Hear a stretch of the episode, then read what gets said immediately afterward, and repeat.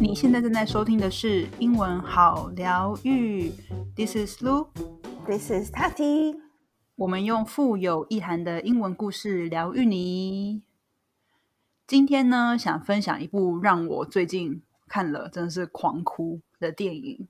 记得我之前有跟塔提聊过，你说你看就是 family related 的电影都会被打到泪腺，对不对？嗯，没错就会爆哭。，Coco 就是爆哭的其中一个。为什么今天想要推荐这部电影给大家呢？因为这一部呢是让我们很有共感的电影。OK，我觉得不管你是不是就是那个年代，那其实是我的年代。I think that's our time，就是呃，maybe 是在民国，就是八十几年的时候吧的故事。对，那所以其实可以让看的人，就是我们现在这个是 late twenties，然后 early thirty something people，我们可以很快的融入剧情当中。然后即使没有经历过那个年代的你，我觉得你看了还是会对里面的亲情啊那种家人的元素很感到感同身受，因为它里面就是刻画了还蛮经典的华人家庭的样貌。嗯，那这一次这个导演哦，听说也非常的酷，那来介绍一下。就是他其实是跟我同年，so she was born in 1990，所以他是今年也是三十一岁，哎，就是明导嘞，that's really amazing。然后他是台大中文系毕业的，那他其实之前也有一些不错的作品，可是好像是比较短的类型。那这个美国女孩，今天我们要聊的 American Girl，算是他第一个比较长的作品，这样子。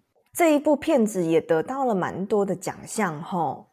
对啊，而且就是你看，连导演他的年纪其实都跟你差不多，所以他拍出来的东西，我觉得是跟跟你也是很有共鸣。而且他这个年代年代就是我们大家以前在听那个蔡依林啊、周杰伦的时代 很有，you know 蔡依林的那个说爱你，嗯，没错，周杰伦的晴天之类的，就是 Oh my God，I bring us back to the elementary school time。我跟你说，我现在还在听这些歌，真的。You do？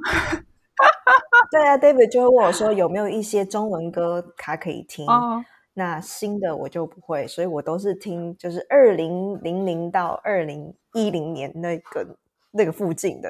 啊，OK，so Spotify 的那个就是 playlist 就要选什么？哎，那是什么什么金曲啊？对对对对对，就是有一些这种金曲这样子。呀，而且呢，对外国人来讲也比较好学。对，because the old songs they are slower. It's easier for them to hear every word. 好，那今天的话呢，因为我们也不想要剧透给大家，so 我这边帮大家就是整理了这个 story summary，就是一个大纲。对，然后里面呢，我们拿两个故事的主角，就是其中的一个叫梁芳怡的小女生，然后跟她的妈妈叫做王丽丽，然后用他们俩的视角来跟大家说明一下这个故事。As usual, we're gonna start the story with a slower speed and then the normal speed. American Girl is a Taiwanese drama that centers around the life of a teenage girl who had to return to Taiwan from America due to her mother's illness. The mother, along with her two daughters, Fang and Ann, returned to Taiwan during the SARS outbreak in 2003. Just when Fang had adjusted to her American life and had made friends, she was uprooted and asked to adjust to Taiwan. This deeply affected Fang. The only thing she wanted was to move back to the States. She knew it was nearly impossible as her mother had been diagnosed with breast cancer. Yet she hoped for the impossible. Fang was upset with everything around her. The internet was terribly slow. The rooms were too small, and school was tough. From a student who got straight A's in school, Fang struggled to score the pass marks in Taiwan. She was mostly distracted.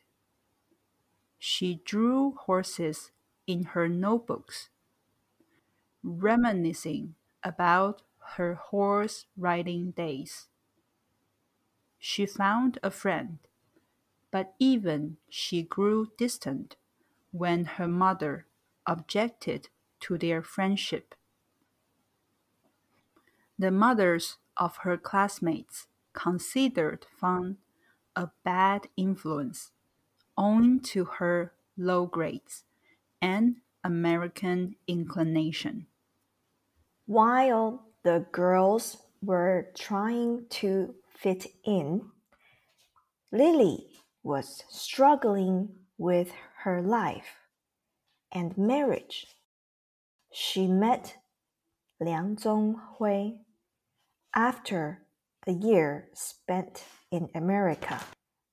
The father was unable to join his family in the States due to work commitments in China. Staying away from one another created several differences. The mold in the house bothered Lily. She wanted him to buy a better apartment while he complained about the workload. Lily, at times, blamed herself for all the chaos. She was apologetic for disrupting the lives of her children. She was frustrated with herself. Her illness had paused her career growth, and she was back to square one. The film remarkably exhibits the emotions the family goes through. The relationship between each member of the family is complicated. It is an engaging family drama that touches the heart. Okay, so now we will begin at a normal speed. American Girl is a Taiwanese drama that centers around the life of a teenage girl who had to return to Taiwan from America due to her mother's illness. The mother, along with her two daughters, Fang and Ann, returned to Taiwan during the SARS outbreak in 2003. Just when Fang had adjusted to her American life and had made friends, she was uprooted and asked to adjust to Taiwan. This deeply affected Fang. The only thing she wanted was to move back to the States. She knew it was nearly impossible as her mother had been diagnosed with breast cancer. Yet she hoped for the impossible. Fang was upset with everything around her. The internet was terribly slow, the rooms were too small, and school was tough. From a student who got straight A's in school, Fang struggled to score the pass marks in Taiwan. She was mostly distracted. She drew horses in her notebooks, reminiscing about her horse riding days. She found a friend but even she grew distant with her mother objected to their friendship. The mothers of her classmates considered Fang a bad influence owing to her low grades and American inclination. While the girls were trying to fit in, Lily was struggling with her life and marriage. She met Liang Zhonghui after a year spent in America. The father was unable to join his family in the States due to work commitments in China. Staying away from one another created several differences. The mold in the house bothered Lily. She wanted him to buy a better apartment while he complained about the workload. Lily at times blamed herself for all the chaos. She was apologetic for disrupting the lives of her children. She was frustrated with herself. Her illness had paused her career growth, and she was back to square one. The film remarkably exhibits the emotions the family goes through. The relationship between each member of the family is complicated. It is an engaging family drama that touches the heart.